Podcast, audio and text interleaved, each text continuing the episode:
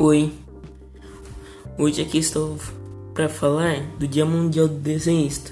O Dia Mundial do Desenhista foi criado em uma homenagem ao aniversário de um dos mais importantes desenhistas de todos os tempos, Leandro da Silva da Vinci, que nasceu no dia 15 de abril de 1452, na cidade de Vinci, na Itália.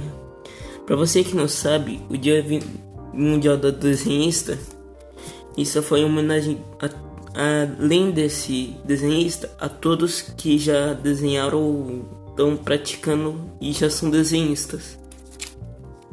Então é isso.